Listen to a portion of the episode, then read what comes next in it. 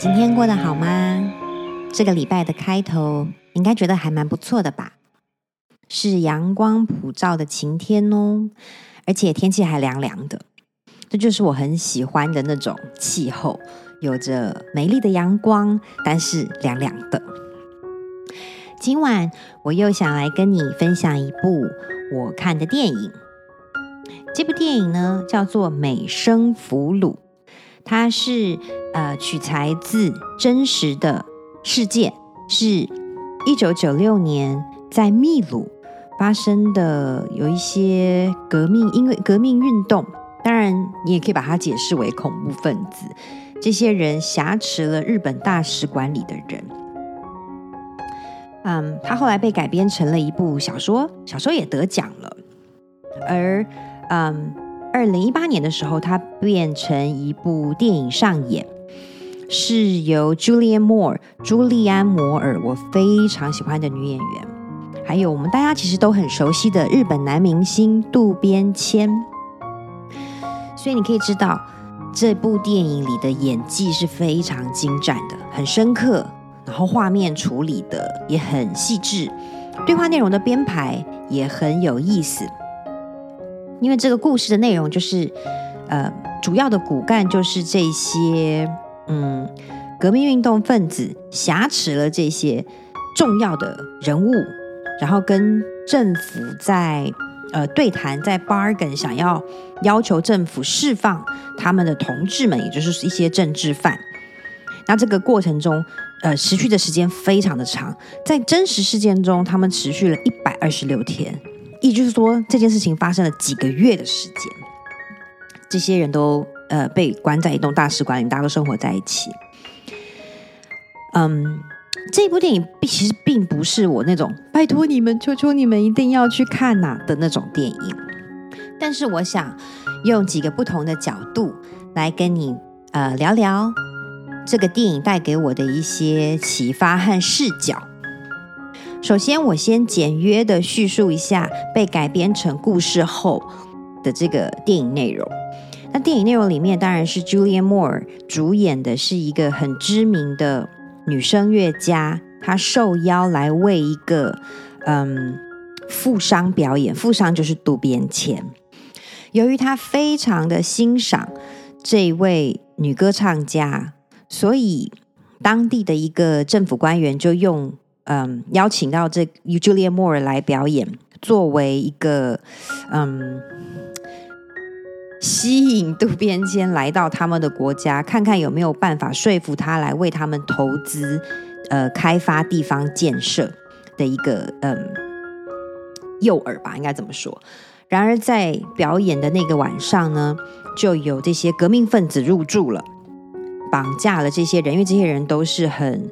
知名啊，很重要的人物，更更何况里面还有一个美国名人，就是那个知名演唱家。那他们认为可以拿这些人跟他们的政府作为一个交换的条件，来换取他们的同伴们、他们的同志们，就是其他一些政治犯的自由获释。这样。然而，在这个漫长的过程中，一开始的时候，他们后来有发生一些。我还是不要讲得太详细，因为有可能你会想要去看。但总之，他们一开始就释放掉了，他们有释出善意，他们也释放掉了呃小孩啊、病人跟女人，除了 Julia Moore，因为他就是个很重要的人嘛。那在这个其他后来这个剩下来的过程中，即便他们可能有语言的不通，那有呃。立场的隔阂，可是这一群人在一起生活，然后用他们的方式去彼此摸索、了解，建立属于他们之间的关系、跟情谊、跟互动。那这个过程中呢，你可以看到有一些彼此欣赏的地方，可以看到有些人建立起来的友谊，甚至于投射出来的亲情，还有当然也少不了爱情的呃情节，在这个故事中，然后一直到。最后，我很喜欢他在整个大方向上提出来的一些问题，比如说，我们可以看到当权者对于媒体的控制，他们对于人民能够接收到多少讯息、什么样的讯息的掌控。那对比之下，你可以看到，到底是谁才是真正在乎人的性命，真的关心什么是人权，什么是真相，谁在追求正义的这些表现。而不言自明的，当你发现整个社会环境跟呃居住生存的条件都很匮乏，而且没有改善的时候，到底真正恐怖的恐怖分子是谁呢？这是他一个很客观、很大方向式的一个角度，但它里面真的很触动我的啊，其实是当我们今天如果把这个故事看成是人生，它其实就是一个人生的过程，因为就像它里面提到过的，嗯，不管是人质也好，还是恐怖分子本身也好，他们可以看到跟感受到自己建立起来的那种情谊，可以看到自己的七情六欲的产生。但是他们也清楚的知道这件事情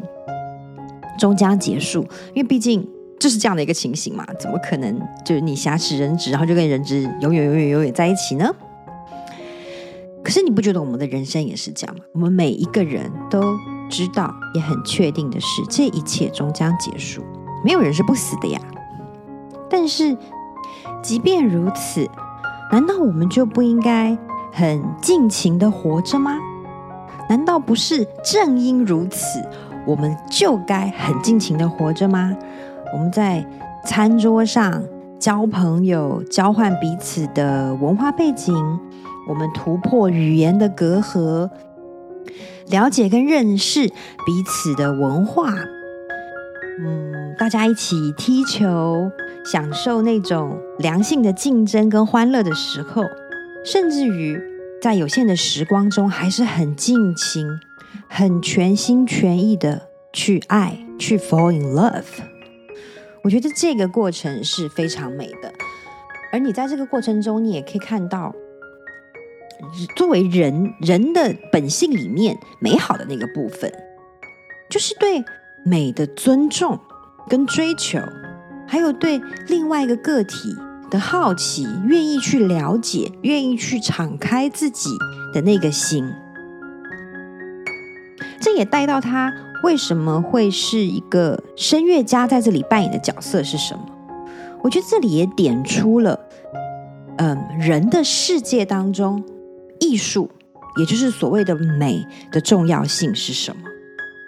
你有没有觉得美是所有人类很共通的一种？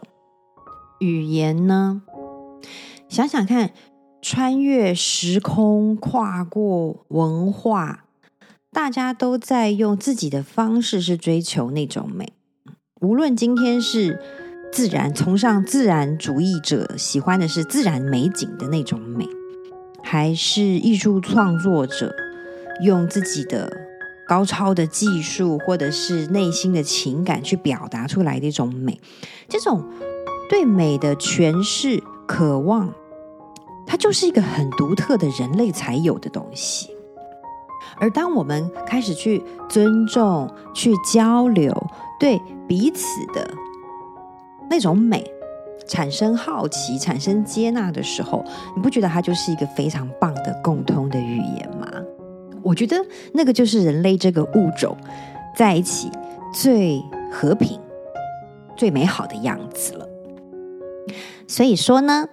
我今天要跟你分享的这部电影带给我最深的一个启发，其实是想要邀请你，嗯，跟我一起，我们从现在开始，在日常生活中有意识的去做一件，至少一件啦，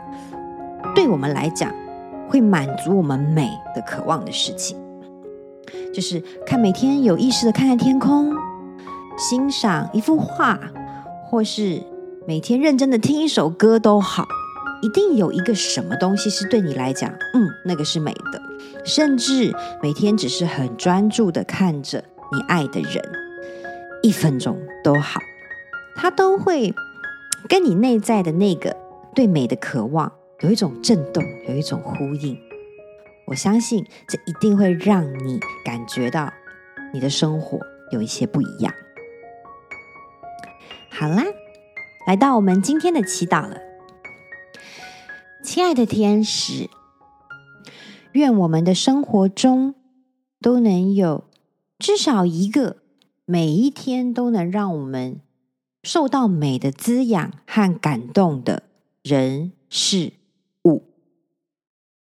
我也愿此刻与我同在的他，能够在美这个共同语言当中，与对自己来讲很重要的人进行很深度的交流，能够透过美这个语言跟这个世界进行沟通和交流。我愿我们都能够用这个独特的语言跟方式，感受到活着真好啊！谢谢天使，也谢谢你今晚的陪伴。好好休息哦，祝你有个美梦。然后，然后记得哦，想一想，今天你送你自己那个美的礼物是什么呢？